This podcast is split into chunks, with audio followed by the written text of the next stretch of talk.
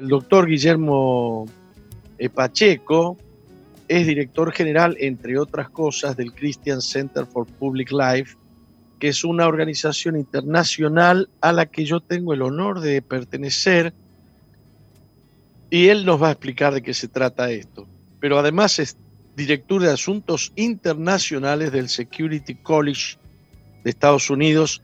Es, el socio fundador de Christian Coaching University. Es pastor senior eh, bueno, es profesor de métodos, escritor, orador, consultor en temas de seguridad, defensa, hemisférica, regional, nacional, etcétera, etcétera. Tiene un montón de etcéteras, tiene un montón de etcétera.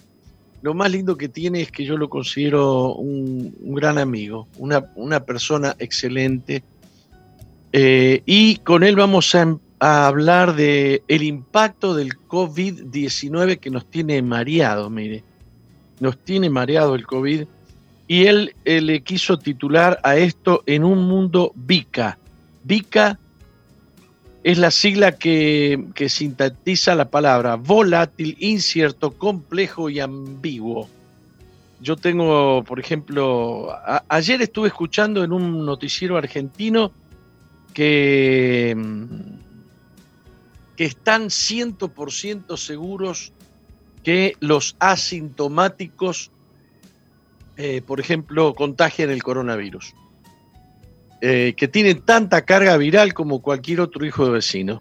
Hoy leo en Infobae, en otro lado, que no, que todavía no se está, no están seguros. Dice que no se sabe si los asintomáticos, hace un tiempito decían que los asintomáticos no contagiaban a nada. Y esto es para mostrar, eh, para, para prueba con mostrar un botón es, es suficiente. Lo mismo está pasando con muchísimas cosas. Por ejemplo, que si la hidroxicloroquina, que si el dióxido de cloro, que si la vacuna rusa sirve o no sirve, que otras vacunas, que, que, tiene una vacuna, qué tiene la otra vacuna, y entre las últimas noticias que hemos recibido es que la Organización Mundial de la Salud eh, dice que no nos vamos a librar del COVID eh, ni hasta la segunda venida de Cristo, que va esto nos va a mantener encerrados hasta que venga Cristo. Este, querido Guillermo, buen día, bienvenido. Te agradezco muchísimo que estés con nosotros. Buenos días, mi querido Jorge. Qué gusto poder estar contigo. De veras, gracias por la oportunidad, por este espacio de poder compartir en estos tiempos.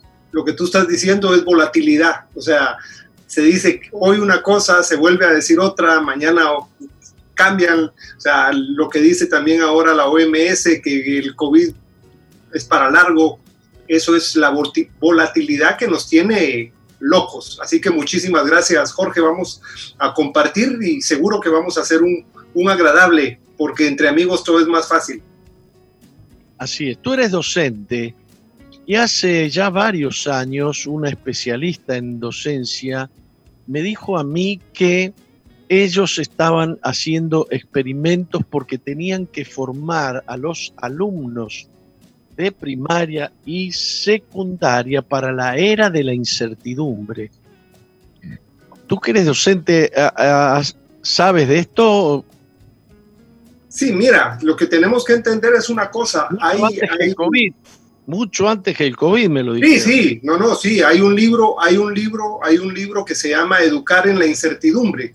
Una, una, una especialista francesa eh, eh, sacó un libro primero, Educar en el asombro, después un libro, Educar en la incertidumbre, que era cómo preparar a los jóvenes de high school aquí en Estados Unidos para un mundo que no se conocía. Incluso entender una cosa, aquí en las escuelas antes del COVID, antes del COVID, se decía que se les estaba preparando para trabajos que no existían. Entonces, como docente yo siempre tuve un, desafío, porque ¿cómo preparas tú a alguien para lo que no sabes, para lo que lo estás preparando? Ese es, ese es tremendo. Y en lo que vino a hacer el COVID fue que vino a cortar los tiempos y entonces este, esta premisa de que no sabemos para qué estamos preparando a los chicos ahora se acortó, digo, ¿en qué sentido? En el que confirmó más aún No sabemos para qué los jóvenes se están preparando, probablemente para trabajos que aún no existen. Y te digo una, acabo de ver en Twitter un video antes de COVID, cuando el, el emir de Dubái llega a una conferencia, a una exposición, pero llega con un guardaespaldas que no es humano, es un robot. Entonces, digo esto porque cuando nosotros entendemos cómo preparamos a los jóvenes para un mundo que todavía es incierto, entonces sí, totalmente de acuerdo que se está haciendo eso. Qué fuerte, qué fuerte. Así que al menos hemos, eh, estamos aprendiendo cómo trabajar sin ir al trabajo. Bueno, no solo, recuérdate que en realidad no es solo aprender a trabajar sin ir al trabajo. Creo que lo que nos ha puesto en evidencia este tiempo eh, pandémico y cuarenténico, le llamo yo, es que se puede hacer todo desde casa. Tiene sus ventajas y grandes desventajas, porque te metieron todo, te metieron la educación en casa, el trabajo en casa, eh, telemedicina en casa. Yo he tenido ya algunas, algunas citas médicas desde, desde casa. Te metieron la diversión en casa, te metieron las compras en casa. Pero el problema es que entonces no el marido en casa. Todo en casa. Eso para algunos, para algunas es, es, es, muy difícil, que es lo que le pasa a los militares cuando se retiran. He hablado con yo por mi relación en temas militares, dice que el problema que tienen es que cuando se retiran, la esposa les busca un trabajo para que estén afuera. Pero es eso, es, es la dificultad que ha sido esto es, digo, dificultad porque nos ha tocado reaprender. Y como dijo Alvin Toffler, Alvin Toffler, un futurólogo en Estados Unidos, dijo que los analfabetas del siglo XXI no serían los que no supieran leer y escribir, sino serían aquellos incapaces de aprender, desaprender y reaprender. Entonces, estamos ahora en ese tiempo. Pero yo siempre menciono a mis alumnos, yo les digo, mire, Alvin Toffler lo escribió en 1976 la velocidad de cambio en 1976 era 10 kilómetros por hora. Ahora vamos a 300, vamos a velocidad de Fórmula 1. Entonces, el aprender, desaprender y reaprender es casi de todos los días, por lo que tú introdujiste de, de lo que se decía de que eh, vamos a estar con el COVID, no vamos a estar con el COVID, funciona la Sputnik, viste que Rusia sacó la Sputnik 5, una vacuna que ya la OMS dijo que no funciona. Bueno, eso que nos ya dijeron que no funciona. Digo, que tienen que entrar a... a, no, no, que no se que puede. estudiarse funciona o no. estudiarse, pero en, en, una primera instancia dijo, tengan cuidado. Eh, lo que dijo Putin es, mire, ya la incubamos en mi hija, tuvo un, pequeño, un poco de fiebre, pero funciona.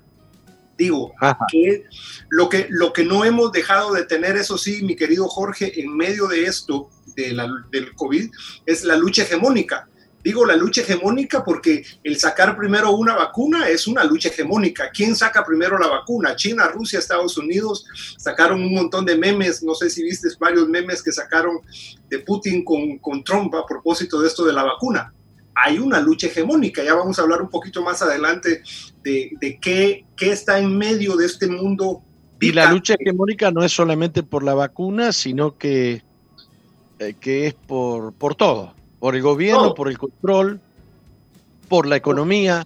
Por, todo, pero mira, tenemos que entender una cosa, la lucha hegemónica se da entre países y, es, lo que hemos venido viendo y tenemos que entender que cada 30 años más o menos han, venido cambios, o sea, nosotros vemos la Primera Guerra Mundial, la Segunda Guerra Mundial, la Guerra Fría, fin de la Guerra Fría, eh, eh, el, el 9-11, no, del fin de la Guerra Fría para el 2020 son 30 años en este año se, empezaba a creer que iba a haber un cambio, pero entonces la lucha hegemónica ahora está mucho más fuerte entre países, pero lo que sí no estaba visto en este, en, este tiempo era la expresión del globalismo versus el nacionalismo.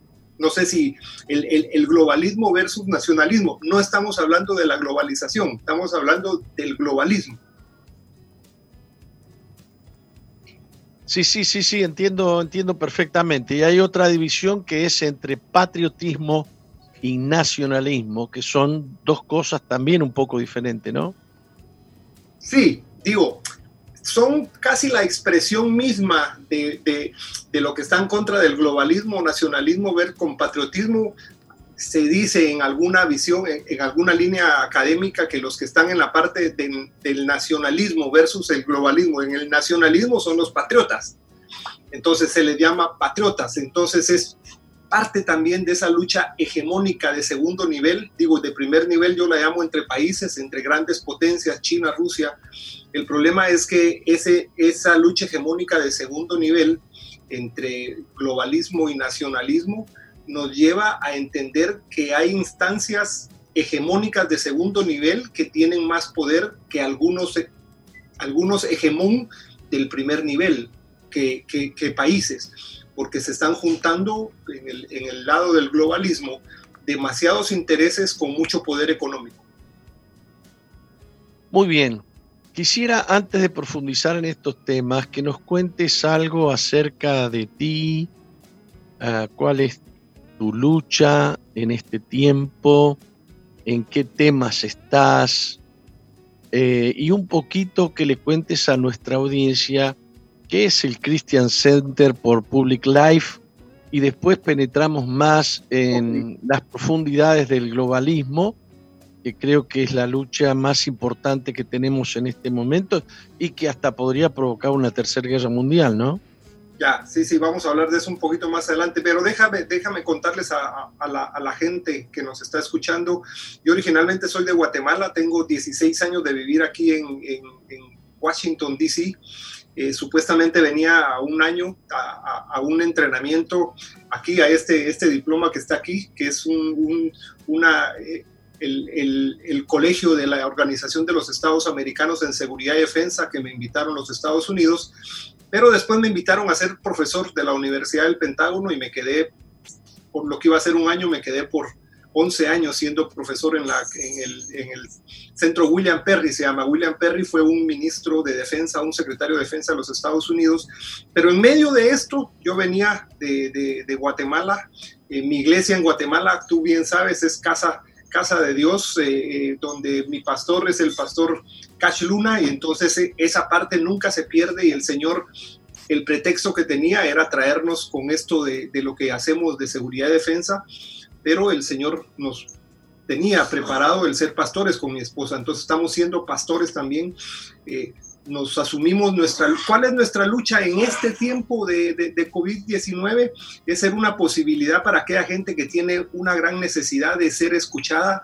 Empezamos hace 154 noches con mi esposa, todos los días a las 10 de la noche tenemos, le llamamos tiempos de oración y clamor. Ya, ya llevamos 154 noches y tenemos gente desde Uruguay, Argentina, Chile, de todos conectados siempre a las 10 de la noche porque creemos que en este tiempo yo tenía que ser pastor y he sido más pastor que profesor o coach.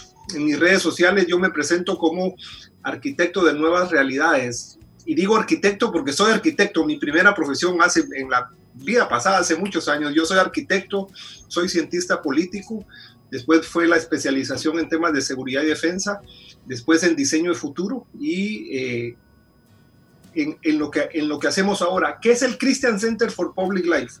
Eh, ¿Sabías que yo era arquitecto? ¿Ah? Yo soy arquitecto. Ah, mira, entonces somos colegas. No, no sabía, somos, somos colegas. Mm. Creo que por eso tenemos una mirada más allá de lo normal, digo, porque esa... Por eso estamos en esto de construir nuevas realidades. Exacto, sí.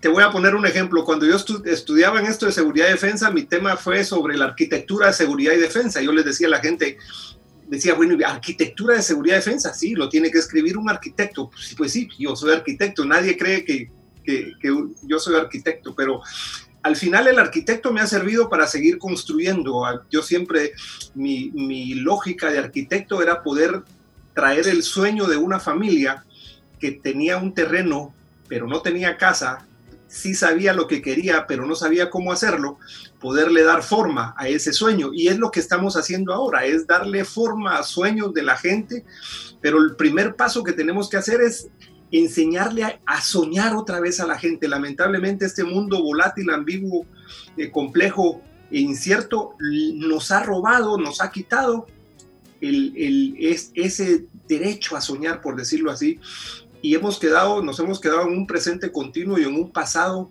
presente. Entonces, eh, tomo el, Christian Center for Public Life, nos dimos cuenta, y lo saben mucha la gente que está escuchando, Uruguay no está pasando, por eso Uruguay siempre ha sido eh, en ese tema una, una, luz, y más ahora, eh, en la parte democrática. De que, de que, lo que estaba pasando en América Latina es, es a, a partir de no saber cómo gobernar. Digo, gobernar, pero desde una percepción de valores diferentes. Y como cristianos lo, empezamos a creer que Dios se preocupa por el área de gobierno mucho más que otros temas, aunque parezca que no. ¿Por qué? Porque Él lo que quiere es invitar, nos invita a ser co-creadores en, en, la lógica misma de los gobiernos y es lo que vemos en todo, en toda la palabra de Dios. O sea, cómo el Señor levantaba gentes para ponerla con gobernantes. O sea, cómo el Señor levantó a Nehemías, José, Danieles, y vemos todo un proceso para ponerlos con gobernantes, cómo utiliza Esdras con Ciro para también eh, eh, beneficiar a su pueblo. Entonces, es la visión de nosotros en el Christian Center es impactar positivamente vida de latinoamericanos que estén llamados a la vida pública, a la política, cristianos que quieran ir a participar en, el cambio de esta vida y lo hacemos a, nivel de, varios programas. Tenemos el programa Presidentes, que son, es un proceso de eh, eh, entrenar a candidatos presidenciales con sus equipos. Tenemos el programa de liderazgo, que es eh, empoderar jóvenes de 18 a 30 años en esta visión política nueva. Tenemos el programa de gobierno y lo estamos arrancando ahora con una certificación en coaching político y funcionarios públicos. Y también tenemos el tema de eh, empoderar Latinoamérica, que es en, cuando lo creamos era visitar, pero ahora es hacerlo vía online. Creyendo, eso sí, termino con esto, que la Biblia es el fundamento de lo que hacemos. No hay otra manera de poder enseñar lo que enseñamos si no es a través del fundamento que es la Biblia. Perfecto. Eh, rescato, rescato algo importante que dijiste. Dios puso su gente en todos los imperios que se relacionaron con el pueblo de Dios. Dios puso gente del pueblo de Dios en lugares eh, de eminencia en los gobiernos de todos los imperios eh, con los que el pueblo de Dios interactuó. es muy importante lo que has dicho porque hay algunos que dicen que no tenemos que meternos en esas cosas, ¿no? Yo, creo que es el peor error que podemos hacer, y, más como pastores, tú, tú eres pastor, yo soy pastor, creo que el peor error que podemos hacer es decirle a la gente que en ese espacio no nos tenemos que meter, y es lo que hicimos hace 40, 50 años, y dejamos los montes, como lo menciona Johnny Enlow, que es el presidente del Christian Center for Public Life, los siete montes, los dejamos huérfanos, se metió otra gente con otra visión y agarró e hizo lo que quiso con, con esos montes. Otro caso importante es el tema de educación. Nosotros en el tema de educación vemos cómo las grandes universidades que generaron los grandes hospitales, siempre creo que menos en, América Latina, en, en, Europa y Estados Unidos, los grandes hospitales están relacionados con las grandes universidades, fueron creados por iglesia y nosotros perdimos eso. Por eso es que en los dinteles de la mayoría de universidades dice conoceréis la verdad y, los, y, la verdad os hará libres, pero se les olvidó poner el primer, la primera parte de ese versículo. Seréis mis discípulos, conoceréis la verdad y la verdad os hará libre. Entonces dejamos eh, eh, huérfanos esos, esos, esos espacios. Llegó gente, nunca hay espacios vacíos, llegó gente que está haciendo lo que quiere con esos espacios. Ahora, lo que nosotros hemos visto, eh, lamentablemente, es que la iglesia, en lugar de ser generadora de realidades, como era hace mucho tiempo, la iglesia empezó a ser reproductora de realidades, que la lleva también a ser eh, eh, reaccionaria. No está mal ser reaccionario, salir a las calles, el problema es que los que toman las decisiones siguen siendo otros. Y creo que el llamado a la iglesia está haciendo a ser generadora de realidades y que nos protesten a nosotros por generar las realidades, como está haciendo aquí en Estados Unidos al protestarle al presidente Trump por lo que él está generando. Estamos, eh, qué interesante, ¿no? Los generadores siguen siendo otros y no la iglesia. Y cuando la iglesia comienza a generar, comienza a recibir una oposición extraordinaria. Exacto. Eh, pienso que eso es lo que, lo, que nosotros tenemos que esperar, que nos, que nos reaccionen a nosotros. El problema es que la iglesia está, está reaccionando siempre a medidas, y no digo, vuelvo y repito, no lo digo para mal, está bien reaccionar, o sea, reaccionar, reaccionar, reaccionar, parar iniciativas como acaba de pasar en Argentina, eh, vemos siempre la lucha de algunos amigos en México, no está mal. El problema es que seguimos reaccionando, reaccionando, reaccionando y nosotros tenemos que levantar y preparar a la gente adentro. Recuerda la historia de, Esther y, ¿cómo se llama? Mardoqueo. ¿Qué hizo Mardoqueo? Mardoqueo muy inteligente metió a alguien adentro primero metió a su sobrina, la metió adentro, porque la lucha de Mardoqueo tuvo esa característica. Sí, él peleó completamente desde afuera, protestó, pero tenía alguien adentro. Imagínate que hubiera sido de Mardoqueo si, si Esther no hubiera estado adentro. Entonces creo que nosotros la lucha que tenemos que hacer es con esa misma visión, es levantar gente. Él, él preparó a Esther, preparó a Esther, preparó a Esther y la puso. Nosotros tenemos que hacer exactamente, preparar, preparar, preparar para que vayan a ocupar esos espacios y que nos lleguen a protestar a nosotros por estar haciendo las cosas bien hechas. Muy bien, te hago una pregunta. Llegan algunas voces por acá que dicen que prácticamente no lo están dejando gobernar a Trump, que prácticamente, digamos, lo tienen rodeado.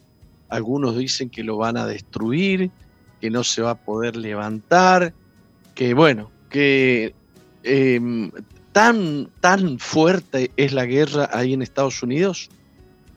Sí, mira, eh, lamentablemente sí. Eh, creo yo que probablemente hay mucha gente que no lo mira desde, este, desde esa perspectiva como tú lo estás diciendo, pero creo que en este tiempo ya la lucha dejó de ser entre republicanos y demócratas. O sea, esa es la primera premisa que, que tenemos que entender. La lucha dejó de ser entre republicanos y demócratas. Aquí hay una lucha entre los globalistas que coparon muchos espacios y que tenían más de 30 años de venir haciendo un proyecto que en este tiempo, si no hubiera estado el presidente Trump, la velocidad en que ellos traían este globalismo ya hubiera cobrado, ni nos hubiéramos dado cuenta. Estábamos metidos y tan adaptados en ese proceso, pero ellos no, ellos no tenían en cuenta y se confiaron demasiado que no iba a ser Hillary Clinton la presidenta, que era la que el punto máximo para que en el 2020 ella, ella fuera reelegida y ese cambio de época de cada 30 años lo liderara ella. Entonces llega el presidente Trump y lo que, lo que estamos viendo es que este 3 de noviembre va a ser una, la elección que más claridad y definición en los últimos 100, años están en juego. ¿Por qué? Porque están, están el juego, ese movimiento, y pareciera que, se está jugando en Estados Unidos, lo que va a afectar a otros países, sí. ¿Por qué? Porque el globalismo, la base que, con la que está luchando ahora es contra Estados Unidos, que es como, como el faro de democracia, el faro de libertad y esa contra lo que van, porque ese movimiento global lo que quiere es borrar las constituciones de los países para establecer una sola, una religión universal, eh, el utilizar una moneda física, no física, perdón, ayudado con el 5G para que sirva a un mayor eh, control poblacional, versus el nacionalismo, si lo podemos llamar así, que es lo que representa aquí el presidente Trump, que es el fortalecimiento del modelo de la familia, la educación, desde, desde la visión misma de los padres, las tradiciones, los valores religiosos y espirituales, el individualismo y la libertad de cada persona. Entonces no tengo la menor duda de que el día de las elecciones, el 3 de noviembre, muy pocos aquí van a quedar indiferentes porque se van a tener que posicionar. Digo, lo que está en juego ya no son ya no es demócratas y republicanos.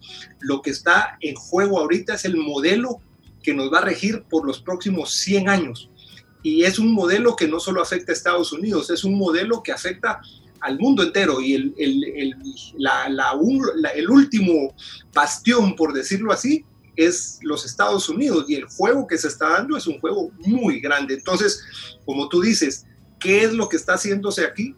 Es no dejándolo gobernar por dos frentes, el frente político y el frente comunicacional el frente político desde el Congreso con los, con los demócratas y el frente comunicacional. El 95% de los medios de comunicación tergiversan completamente casi la mayoría de lo que logra, de lo que se hace aquí el presidente Trump. Yo antes... Estás diciendo que el 95, lo voy a repetir, el 95% de los medios de comunicación está en manos de los globalistas.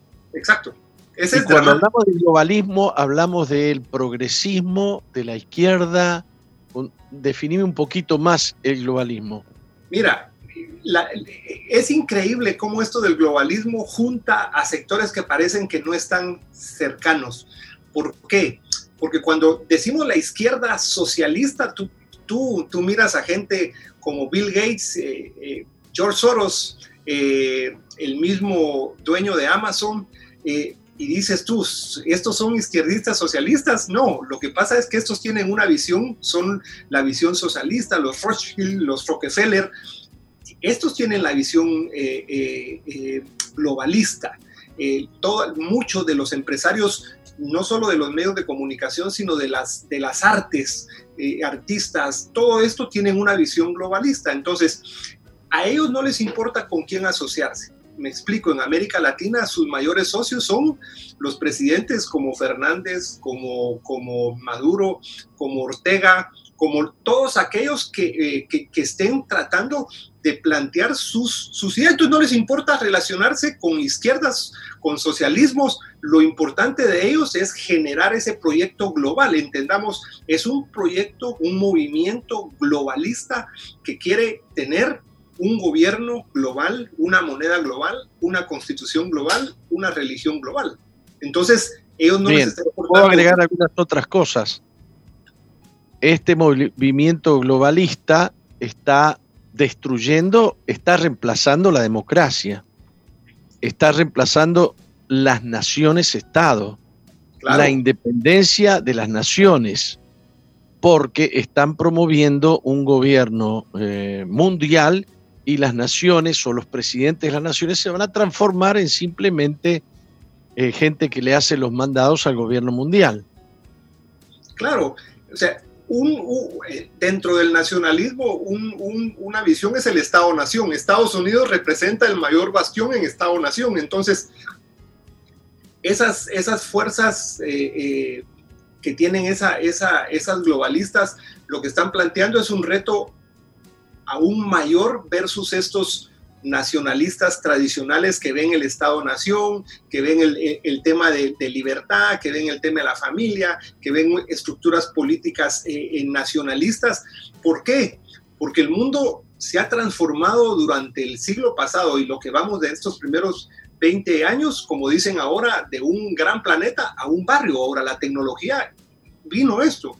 Las relaciones entre, entre, los, entre los pueblos se cruzan cada vez. Eh, muy rápidamente. Otra cosa que ellos insisten al hablar de, un solo, de un solo gobierno, de una sola constitución, es que todo lo que es frontera se acabó. O sea, ellos dicen, mire, tiene que uno se puede mover de un lugar a otro como, como quiera. Entonces, no tenemos que perder de vista, entonces, eh, Jorge, es quiénes van a festejar si, si este 3 de noviembre eh, no es reelecto el presidente Trump, uno, pudiera decir van a celebrar los demócratas, pero los demócratas son los que menos van a celebrar. Va a celebrar China, va a celebrar eh, Hezbollah, va, a, celebrar Irán, va a celebrar Venezuela, eh, porque entendamos una cosa, la era de Obama, los ocho años de Obama, fue donde más evidencia hubo de ingreso de iraníes a Venezuela, de, mayor espacio a Cuba, mayor hasta, hasta convenios de alianzas con, con, Irán y lo que vemos que el presidente Trump empezó a hacer es eh, justamente a cambiar la lógica, a que esto que se había empezado a generar como parte de, este, de esta propuesta globalista eh, tuviera, tuviera otra lógica. Entonces, aquí se está jugando, repito, más allá de republicanos y demócratas, más allá de izquierda y derecha. Para el movimiento globalista no importa derecha o izquierda, demócratas o republicanos, evidentemente los, demócratas son los que más por, su, por sus valores se acercan a, ese proceso. Bien, bien. Ahora entremos a nuestro tema, el, tema que anunciamos. ¿Qué papel juega, juega el COVID-19 en todo esto? ¿Es una casualidad? ¿Vino, vino esta, este virus casualmente y lo están usando para alcanzar esos objetivos. Desde tu perspectiva, el COVID fue creado en laboratorios con una, con una perspectiva geopolítica, ideológica. Mira, hay, hay, hay muchas, muchas teorías eh, al, al respecto. Creo que primero entender una cosa esto del VICA, que yo puse el impacto del COVID en un mundo VICA, tenemos que entender que no es que el, mundo volátil, incierto, complejo y ambiguo fuera una creación de este tiempo. Este fue un, acrónimo que las Fuerzas Armadas del Ejército, específicamente de los Estados Unidos, puso para el final de la Guerra Fría. Dijo, creo que tenemos que entenderlo que para... Perdón, creo que tenemos... Esto de, VICA no es un invento tuyo. No, no, esto vos le habías puesto eso. No, yo lo rescato. Yo lo rescato desde el 2012. Esto, esto fue una cosa que salió, lo dejaron, yo lo empiezo a rescatar desde el 2012 y yo empiezo en este tiempo e incluso hasta predicar del, mundo Vica. Tú no es poco lo que poco lo que se mira eh, eh, al respecto, pero yo ¿por qué rescato esto?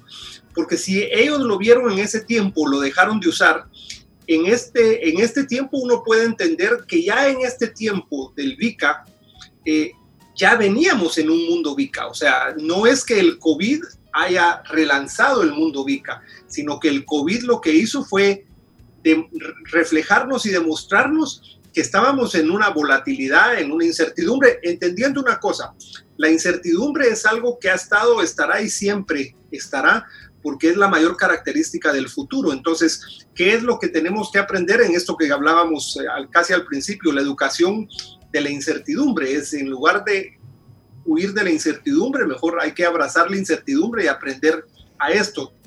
¿Por qué? Me, me explico un poquitito más en esto.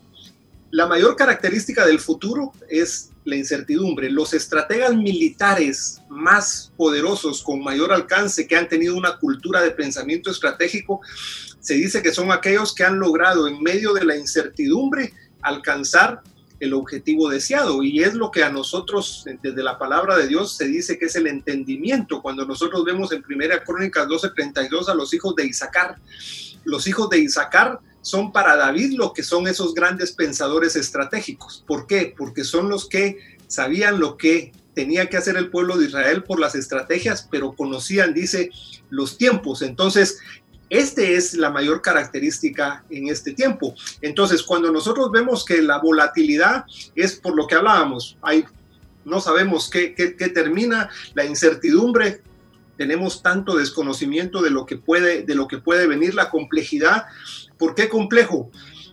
Thomas Friedman tiene un libro que se llama La Tierra es plana y a veces uno, esa lucha que había entre si la Tierra es redonda es plana, la tecnología lo vino a definir muy fácilmente. La Tierra es plana, ¿por qué? Porque la tendencia tecnológica nos permite ahora tener una, una, una, una visión como que si no fuera redonda la Tierra. Nos sentamos y vemos lo que pasa en China como que pasara a la par de tu casa. Y la, la ambigüedad en el sentido mismo de que no sabemos eh, las contradicciones en esto, justamente, ¿qué es la ambigüedad? Entender si es globalismo o es globalización. Una ambigüedad que la gente muchas veces no lo entiende. Hay una ambigüedad respecto a lo que, a lo que pasa. Entonces, cuando nosotros... Yo, repetiría esos conceptos porque es verdad lo que tú dices, la gente no tiene muy claro. Una cosa es un mundo globalizado por causa de las comunicaciones, por causa, eh, por causa de la economía, de, la, de la circulación de productos, etc. Y otra cosa es el globalismo, que es el interés de gobernar sobre todo eso, ¿no? El interés de, ciertos eh, personajes que han proyectado dominar las naciones y hacer desaparecer aún a, Estados Unidos, ¿no? Claro. Brevemente, para, como tú dices, explicar qué es la globalización, es un movimiento, es, un proceso, un movimiento espontáneo, si se quiere, pero es un proceso histórico que lo que ha permitido es una integración mundial en los ámbitos económico, político, tecnológico, social, cultural, y lo que, lo que ha permitido eso, como tú muy bien dijiste, es un mundo cada vez más interconectado. Eh, eh, es por eso que se dice que cada vez estamos siendo ya una, una aldea global, pero desde una visión eh, nacionalista. Pero el globalismo lo que es es una ideología política que tiene su, su visión principal, administrar el mundo, borrar fronteras, tener el gobierno global, un movimiento sin restricciones de bienes, de personas con una institución central para regir ese nuevo orden. Esa es, creo yo, la mayor diferencia. Por eso es bueno entender, globalización es ese movimiento. Algunos creen que el, el, momento COVID está poniendo fin a la globalización, pero a la globalización entendida como este movimiento histórico de integración global. ¿Por qué? Por esta influencia que tiene el, este, este globalismo que, como dije, quiere borrar constituciones y todo, y todo esto. Entonces, sí es, sí es diferente y es una buena premisa, es como, como asentar premisas en cuanto al globalismo y, al, y a la globalización. El globalismo pretende eh, controlar todo. El globalismo pretende medir todo y eh, tiene tiene el globalismo controlado todo lo que hablamos aquí ahora por esta red, tiene controlado lo que yo gasto, lo que yo compro, lo que, lo que yo pienso a través de información que acumula acerca de cada ciudadano del planeta Tierra. Y eso es lo peligroso, ¿no?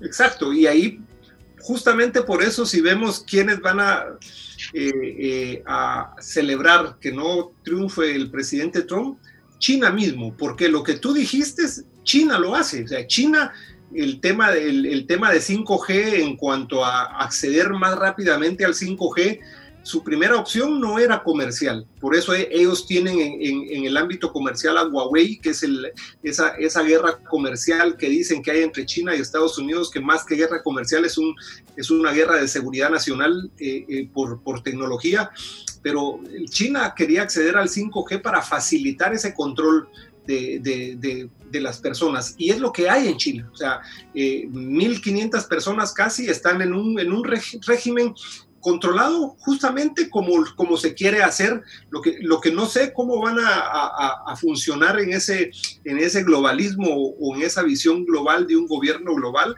es el interés de China. O sea, obviamente China tiene sus propios intereses y por eso es que no, no, no ha cedido en esta, en esta lucha hegemónica entre, entre países, pero lo que tú dices es exactamente lo que hace China sea, China controla a su gente. Mira lo que pasó, ahí sí entendamos la lógica del COVID-19, o sea, se creó o no se creó. ¿Por qué al, científico, al médico que desde noviembre, octubre, noviembre empezó a mandar las luces sobre lo que estaba, se estaba gestando? Eh, digo, no en cuanto a si se creó o no, sino el alcance mismo que estaba teniendo este virus y simplemente apareció muerto. Dice que, dice que el virus se lo, lo mató, o sea, ahí no sabemos el manejo mismo de los números. O sea, yo soy incrédulo respecto a, los números. Si soy incrédulo, cómo se manejan los números del COVID en muchos países, en China voy a ser 10 veces más incrédulo, como, como el, cuento, el, chiste este que hay de la señora mayor, mucho mayor que recibe su, su, ¿cómo se llama? Su, una carta y dice, me vino mi resultado de la prueba del COVID que made in China y dice que estoy embarazada. Entonces, de, China podemos esperar cualquier cosa, o sea, de China no podemos, eh, porque es un régimen eh, comunista, socialista, con apertura eh, globalizada, pero que sigue teniendo una instancia de control a, sus, a, sus, a, sus, a su población implacable. Ahí sí, implacable. Entendamos lo que está pasando en Hong Kong y probablemente aquí no se entienda lo que el presidente Trump empezó a hacer en su lucha comercial al principio de su mandato. Se decía y se criticó mucho al presidente Trump de una lucha comercial con, con, con China. Y, y, y el tema de aranceles comerciales pero este, este tiempo del COVID lo que vino a demostrar, y la gente, obviamente muchos mucha gente no le va a dar, eh, no va a admitir eso, y menos los medios de comunicación, es que cuando nos dimos cuenta las cadenas de suministros para poder atender el COVID-19, en el caso de Estados Unidos, dependían de 85% de China. Entonces, la misma, lo que sí, la misma Pelosi, eh, la, que dirige los demócratas en, la Cámara de Representantes, en algún momento dijo, uh, de veras que estamos eh, amarrados a China, pero no le dijo de que el presidente Trump había empezado desde su mandato diciendo, China nos tiene amarrados y tenemos que regresar muchas de las empresas que se fueron aquí a los Estados Unidos, el famoso First America, primero América. Eso es lo que está también en juego en este, en este tiempo, es cómo las cadenas de suministros tienen a Estados Unidos sumido en un proceso en el que depende de China y, en el tema financiero también. Eh, yo quiero quebrar una lanza a favor de Trump.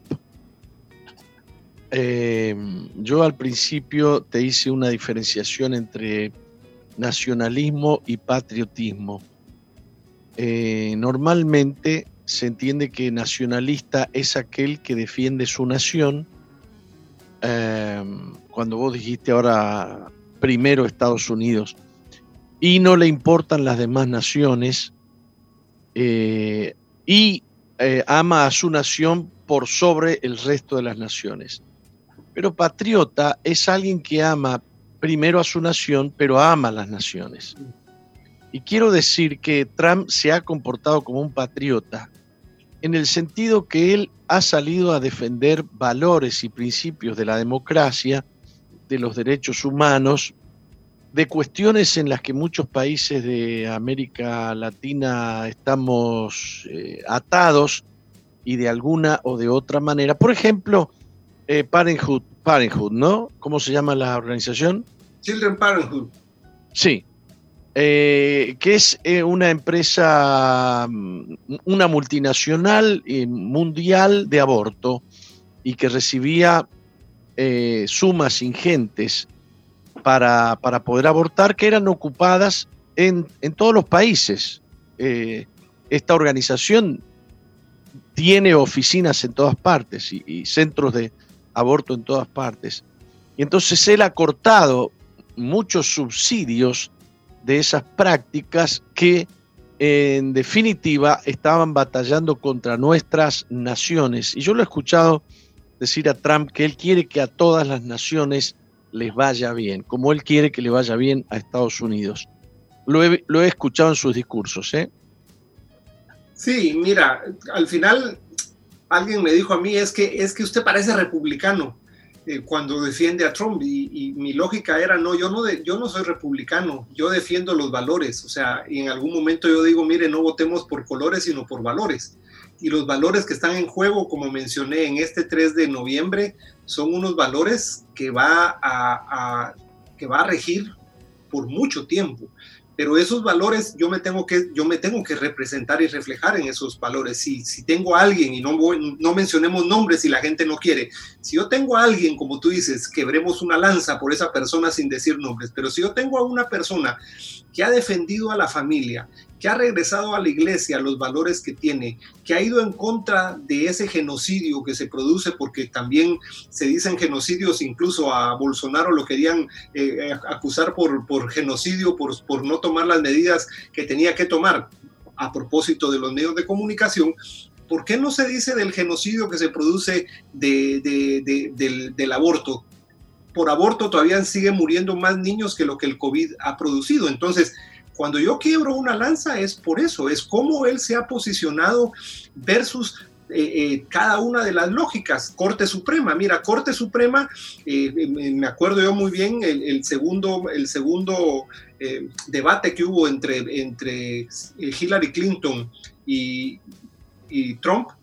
Hillary dijo, y creo que esa fue parte de, de, lo que hace levantar a la iglesia, que los los, eh, los jueces que, hay, que ella iba a tener, a tener derecho a nombrar iban a ser con una visión el, el, GTV, eh, contra, eh, pro aborto, contra la familia, y eso hace que le salga el tiro por la culata, como dicen, porque no solo gana Trump, Trump puede nombrar a esos dos y ahora están cinco, cuatro, cinco conservadores y cinco liberales en la Corte Suprema, lo que ha, lo que ha hecho de que si, él, la lógica en que él pueda ser reelecto, eh, podría nombrar uno más y pondría seis a tres la lógica en la Corte Suprema y recordemos que aquí en la Corte Suprema es eh, es para toda la vida, entonces por 30 años el tema en la Corte Suprema estaría casi cerrado, pero hay un segundo nivel en el tema justicia aquí en Estados Unidos. Él ha podido nombrar más de 180 jueces federales con la misma lógica provida. Entonces, se está haciendo un cambio sustancial en la justicia que eso no se, no se, no se dice. Y como tú dices... Eso continúa aunque Trump perdiera el 3 de noviembre. No, eh, eh, es, son nombramientos que no se pueden perder. Ese es el, el, gran, por decirlo así, el, gran desasosiego que tienen estos movimientos porque él está logrando hacer en el tema justicia una base que ellos no pueden. Bueno, digo, al final, cuando quieren hacer, pueden hacer, y, si, quieren deshacer la misma constitución de Estados Unidos, no creo incluso que, con una visión así lo, lo, lo, dejen de, de hacer pero creo, creo que lo que, como dice, creo que lo que se está haciendo es poniendo, y no, y, fíjate que eh, tenemos que entender que aquí en Estados Unidos no se está haciendo algo nuevo, se está regresando a las bases mismas que crearon a este país. O sea, este país fue creado con una visión eh, digo, conservadora, pero por eso es que el, Día de Acción de Gracias es el día más importante aquí en Estados Unidos, dando gracias a Dios de todas las cosas que se pueden lograr y aquí quisieron sacar a Dios. O sea, Trump lo está regresando nuevamente, se regresó a la Casa Blanca, eh, crearon esa oficina de Faith and Government, de y Gobierno en la Casa Blanca. Eh, 100 pastores normalmente se, se, reúnen con Trump desde que entró todos los primeros lunes de cada mes para orar. Eh, él abrió esa misma lógica, esta oficina de Faith and Government. Todos los que trabajan ahí son casi hijos o hijos de pastores. Entonces, ha habido una lógica de defender valores. Entonces, lo que, está, lo que ha estado es una lucha de valores. Es entonces, yo a la hora de votar tengo que entender si no quiero colores, si no quiero ponerle un nombre, es quién defiende mis valores, en, en quien yo creo. A, dónde puede ir esta lógica misma del, del, del globalismo a robarme mi derecho. Es lo que está pasando ahora con este movimiento globalista aquí, que no le importa tirar todos los monumentos, eh, monumentos que hablan de la historia misma de este país, de los padres fundadores, de una lógica misma que va en el movimiento globalista a ir en contra de la historia. ¿Qué historia? La historia que revela los valores. Y tenemos que entender una cosa, eso no significa que estos patriotas, digo, estos eh, próceres, igual que muchos próceres en, hasta en Europa misma, cometieron errores en su momento, claro que los cometieron, pero no podemos juzgar culturalmente con la visión actual lo que ellos hicieron hace 200 años. o con la ideología actual. Claro, eh, es, es, otra lógica. Y entonces yo no puedo ir a votar una, un, un, monumento con mi lógica actual cuando la lógica oiga, la lógica de él me permitió vivir en una libertad y yo, que soy un inmigrante que vino a adoptar a este país como mi país, yo estoy viviendo parte de eso que hicieron ellos, una libertad que no se encuentra en muchos lados. ¿Por qué mucha gente que corrió de la Europa socialista se vino para acá? ¿Por qué gente como Albert Einstein y grandes científicos vinieron corriendo para los Estados Unidos? Por la libertad que aquí había. Por la libertad por la libertad que había. ¿Y qué pasa ahora? A lo que se está juzgando ahora es a los que tenemos esa libertad creyendo que la libertad es desde otra manera. La libertad es aceptar valores en contra de la familia, a favor del, del aborto, a favor del matrimonio igualitario, pero digo, es cada uno defiende sus valores, es cómo los defendemos. Algunos lo defienden políticamente, otros lo defienden desde la iglesia. Y aquí la pregunta es, ¿será que la iglesia tiene que tener parte en esto? Y esa es una pregunta que, nos hacen muchas veces. ¿Será que la iglesia tiene que tener parte en esto? Eh, bien, es importantísimo lo que estás diciendo. Eh, yo digo que el reconocimiento, en eh, la redacción de las, la redacción de las cartas magnas de las naciones, la redacción de los derechos humanos, del reconocimiento de los derechos humanos preexistentes, tiene que ver con gente que tenía temor de Dios, tiene que ver con gente que creía en los valores de la Biblia. Dice la Biblia que, que el anticristo o el espíritu del anticristo que se mueve quiere cambiar los tiempos y la ley. Quiere que, que, que lo que está bien esté mal y quiere que lo que está mal esté bien. Entonces, eh, estamos luchando. Esto no es una lucha, yo le llamaría política, le llamaría como tú dices, es una lucha por conservar las verdades, por conservar los valores que, em, que nos, en, los cuales criamos a, criamos a nuestros hijos y formamos nuestras naciones, que pareciera ser un pecado ahora, ¿no? Claro, por ejemplo, si el, párrafo inicial de la, de la Constitución de los Estados Unidos dice, nosotros, el pueblo de los Estados Unidos, a fin de tomar una unión más perfecta, establecer justicia, afirmar la tranquilidad interior, proveer defensa común, promover el bienestar general y asegurar para nosotros mismos y para nuestros descendientes los beneficios de la libertad. Por eso es el tema principal aquí es la libertad. Y cuando tú ves que en, muchas de las, de las constituciones, como tú muy bien dices, está referido Dios, él era, era lo que, digamos, era la defensa de los valores, era, era esa defensa de los valores y entendamos algo también, no estamos luchando contra algo nuevo, o sea, no estamos luchando contra algo nuevo, nosotros vemos la, la lucha de, de, de, de, Pablo, vemos la lucha de los primeros apóstoles, pero sobre todo Pablo, en la, en la, luchando contra un, contra un tipo de pensamiento que el imperio de esa época estaba, estaba eh, generando. Entonces, siempre ha habido un proceso de eh, eh, la visión del, del imperio que se luchó, pero es por qué eh, Pablo tenía una lucha de ir a defender frente a esos grandes, eh, los líderes de en ese tiempo, la, la, visión misma de lo que el Señor Jesús había venido, venido a hacer. Entonces, en un mundo eh, volátil, incierto, complejo y ambiguo, el, el poder tener una, una, una, una, visión que nos, que nos presente a nosotros una, una diversidad pero la diversidad misma en la cual nosotros creemos te permite hablar de la, volatilidad desde una visión.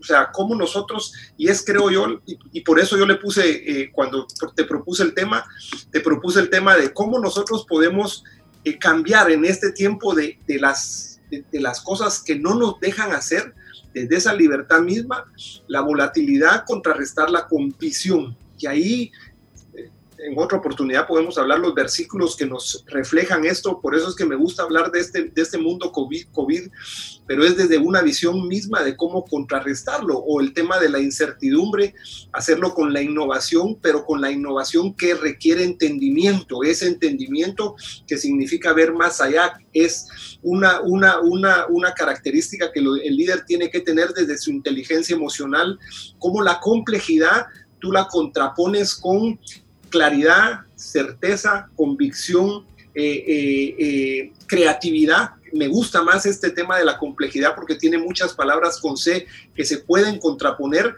que el versículo más ejemplificador en esto es que la fe es certeza de lo que espera, convicción de lo que no se ve frente a una complejidad que me toca ver muchos elementos. Y la ambigüedad yo la contrapongo con agilidad, adaptación, aprendizaje, anticipación que me, obliga a mí como líder a ser comunicador.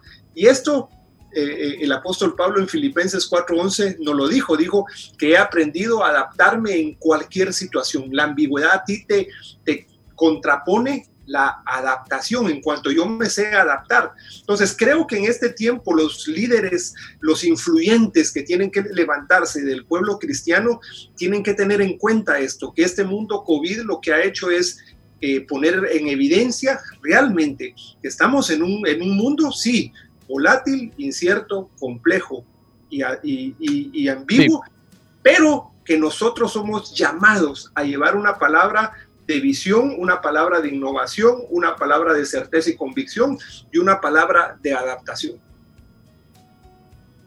Perfecto, me gustaría añadir que nosotros tenemos una base, un fundamento estable sobre el cual movernos que nos ayuda a, navegar en medio de esta volatilidad, de este, de este panorama incierto, complejo y ambiguo, eh, que es eh, la palabra de Dios. Yo creo que como nunca tenemos que eh, pedirle a los creyentes que metan sus raíces en aquello que nos da certeza, porque la palabra de Dios es la, la que nos da la fe, y la fe es certeza en medio de un mundo sumamente difícil, sumamente complejo. Para decirte algo, eh, se habla de la obligatoriedad mundial de que nos tenemos que poner una vacuna.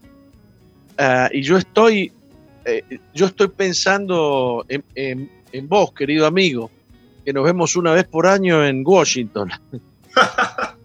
y que no, no, y que, y que a mí me obliguen a ponerme una vacuna para que yo pueda subir a un vuelo para ir a estar contigo en una, en una organización como la que formamos parte, que es el Christian Center for Public Life, y yo te tengo que decir, bueno, te voy a tener que ver si me dejan por acá nomás, pero yo no me voy a dejar vacunar para subirme a un avión. Eh, digamos, tenemos que empezar a tomar actitudes de certeza frente a cosas que pueden aparecer. Sí, mira, yo pienso que son las dos cosas, mi querido Jorgito. Que pienso que una es tener esa, esa, esa, esa certeza de lo que tú crees y cómo lo vas a defender. Tenemos que entender, y ahí sí, por eso vuelvo y repito lo que se está jugando el 3 de noviembre. Creo, creo que si el 3 de noviembre gana eh, eh, Biden, pierde, pierde Trump. Biden.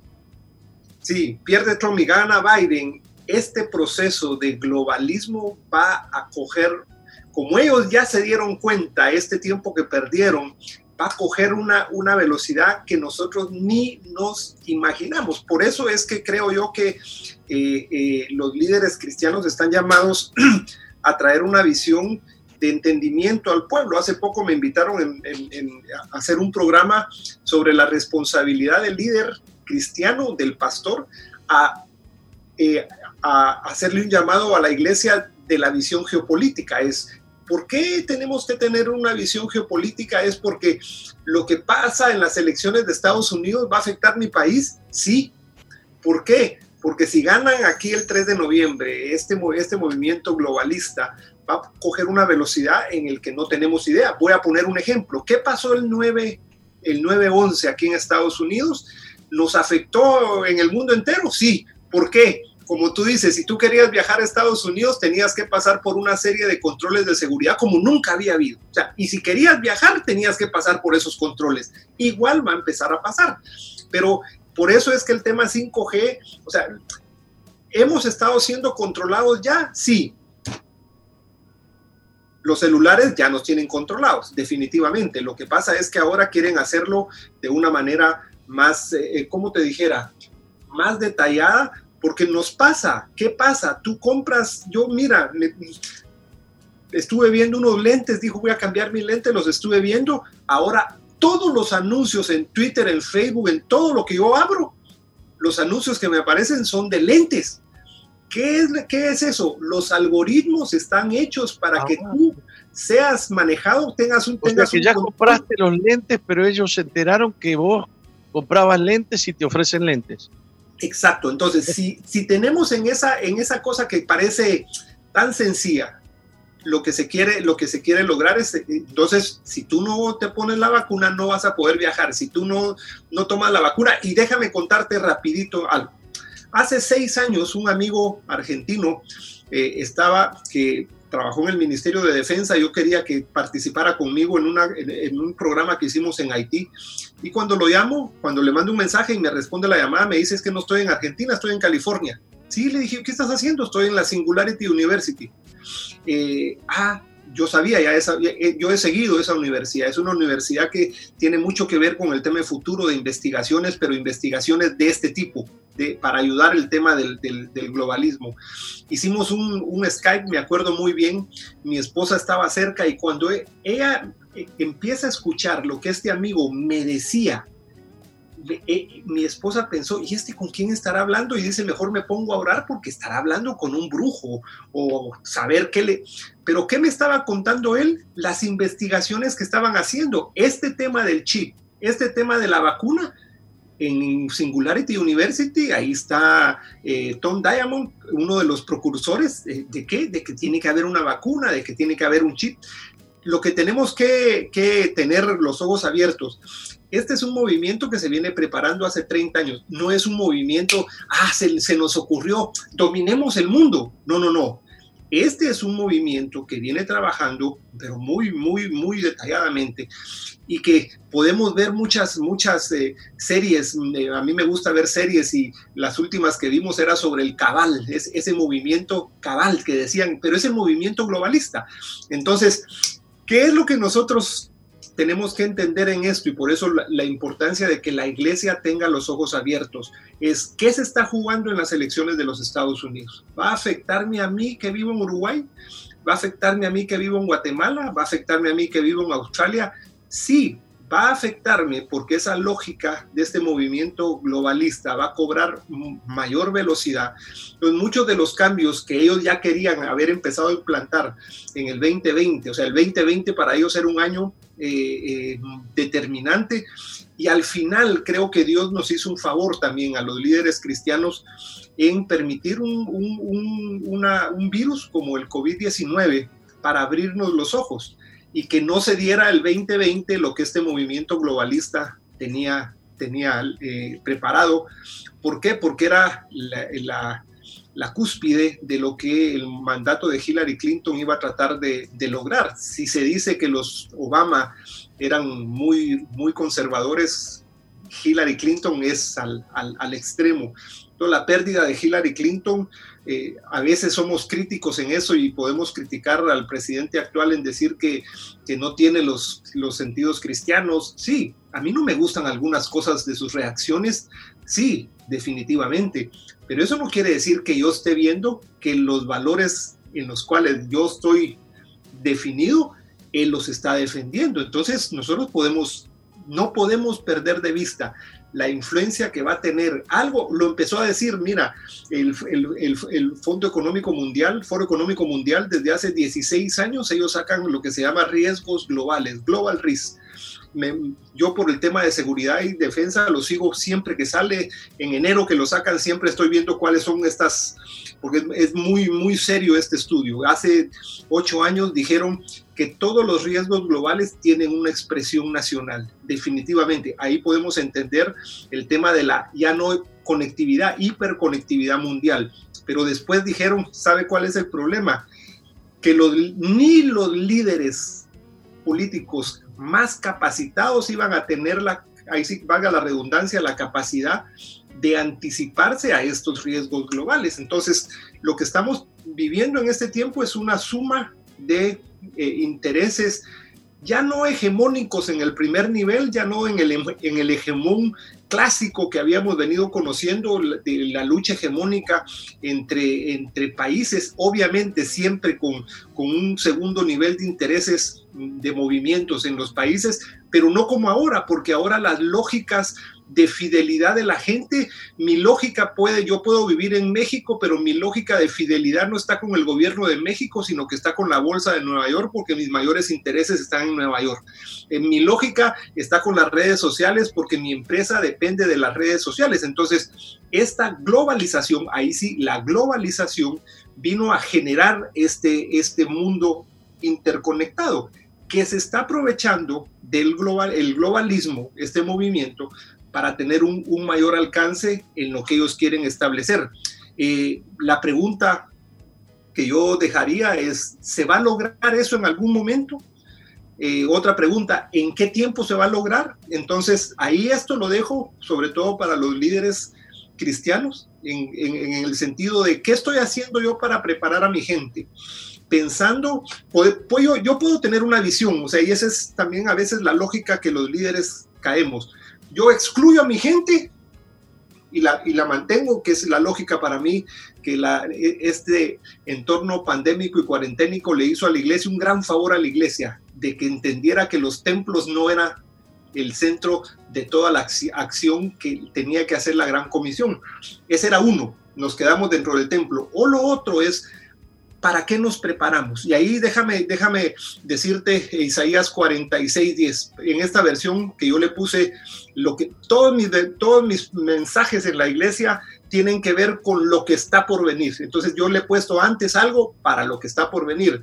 El asombro te ayudará, preparará para lo que está por venir. Y Isaías 46, 10 en esta versión dice, que anuncio lo que está por venir desde el principio y desde la antigüedad lo que aún no era hecho, que digo, mi consejo permanecerá y haré todo lo que quiero.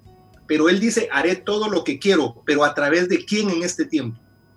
A través de quién él va a anunciar lo que está por venir. A través de quién va a dar él eh, revelaciones para que se preparen. Es aquellos que tengan una intimidad con él. Por eso el papel de los líderes cristianos en este tiempo VICA, en este momento VICA, donde tenemos que ayudarle a la gente a que entienda esta volatilidad, esta incertidumbre, esta complejidad y esta ambigüedad, es a través de la palabra y entender que el Señor, a través de, la palabra misma, ya nos había empezado a preparar en eso. Esto no es nuevo, ni para, ni para Él allá en su magnificencia, porque Él no, nos prepara, Él no está preparado para el futuro, porque él está haciendo, Él ha sido y está haciendo ahora. Entonces, creo que lo que nosotros tenemos que preocuparnos, sí, conocer esa, esa realidad geopolítica, pero dentro de esa realidad geopolítica, dentro de esta manera de separar globalismo, globalización, qué es nacionalismo, qué es un mundo vica, está bien, conozcámoslo y sepamos, eh, sepamos explicarlo, pero dentro de eso es ir a la palabra de Dios. Y por ejemplo, Isaías 46, 10, yo me agarro de eso. Dice que él, me, él que anuncio, él va a anunciar lo que está por venir desde el principio y que mi consejo permanecerá y haré lo que quiero a través de mí. Entonces, en este tiempo, conozcamos, observemos creo que lo que perdemos mucho es que nos asustamos y dejamos de observar, asombrémonos y vayamos a hacer lo que Él nos pide que hagamos. Amén. Gracias por esta reflexión.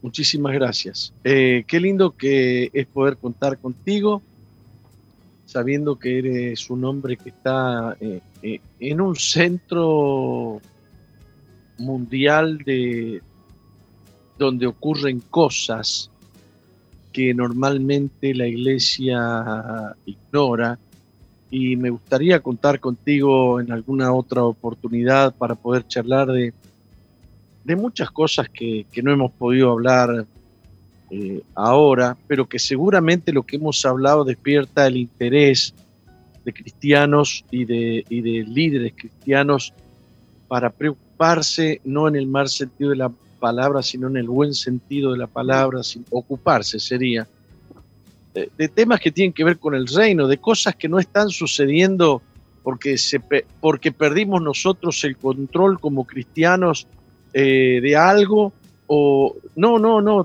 todo está bajo el control de Dios, está sucediendo lo que Él había dicho que iba a suceder, ya, lo, ya Él lo anunció, los sorprendidos somos nosotros, Dios no, es, no está sorprendido, Dios tiene propósito, Dios tiene caminos para nosotros, para la iglesia, solamente nosotros tenemos que entrar en su santuario, adorarle, eh, venir con su palabra y Él va a enderezar eh, nuestros caminos delante, delante de Él.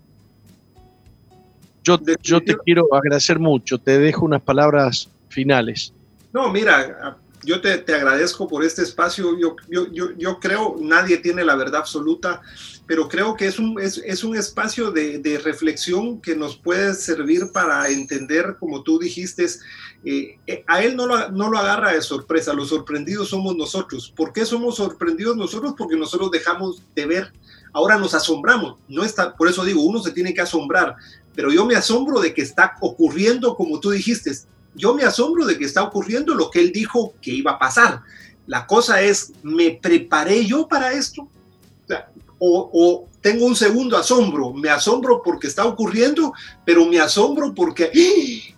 ¿y ahora qué hago? No, no, yo me tengo que asombrar el segundo asombro, es porque me logré conectar con él en lo vertical. Mira, termino rapidito con esto. Tenemos que tener ese, y digo, y, claro que sí, si hay una oportunidad de conversar después, pero es el, el mismo espacio que tuvo José.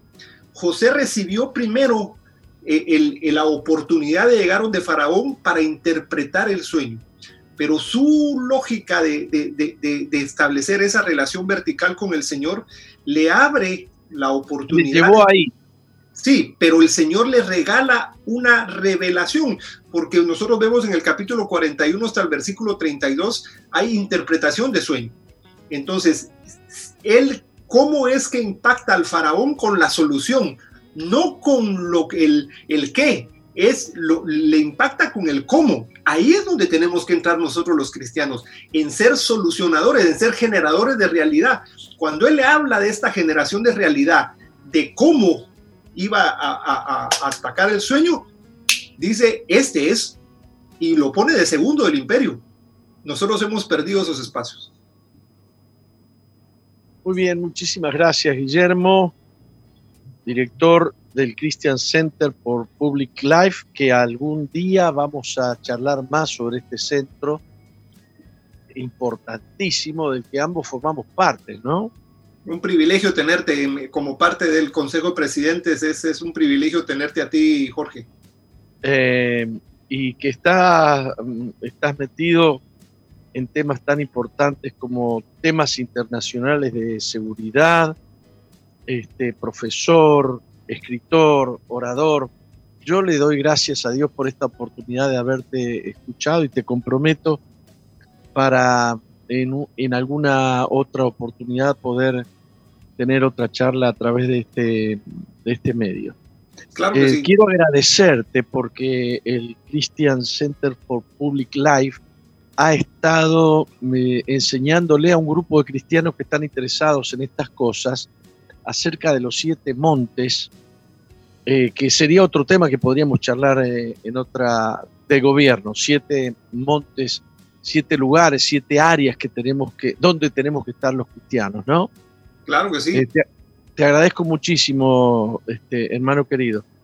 Que el Señor te bendiga, Jorge, y a todos los que estuvieron con nosotros, que el Señor los bendiga, les dé la, la, la la gana de tener una revelación y si usted pasó aquí y, no conoce al Señor, también es una buena oportunidad de que usted conozca a, aquel que me salvó a mí, que salvó a Jorge, que hace que yo tenga certeza, que hace que yo tenga visión, que hace que yo tenga convicción. Así que hoy puede ser el primer día del resto de tu vida si me estás viendo y no conoces al Señor Jesús, para que abra su corazón y puedas aceptarlo a Él y cambiar la lógica en el resto de vida que tienes. Muchas gracias. Dios te bendiga, hermano.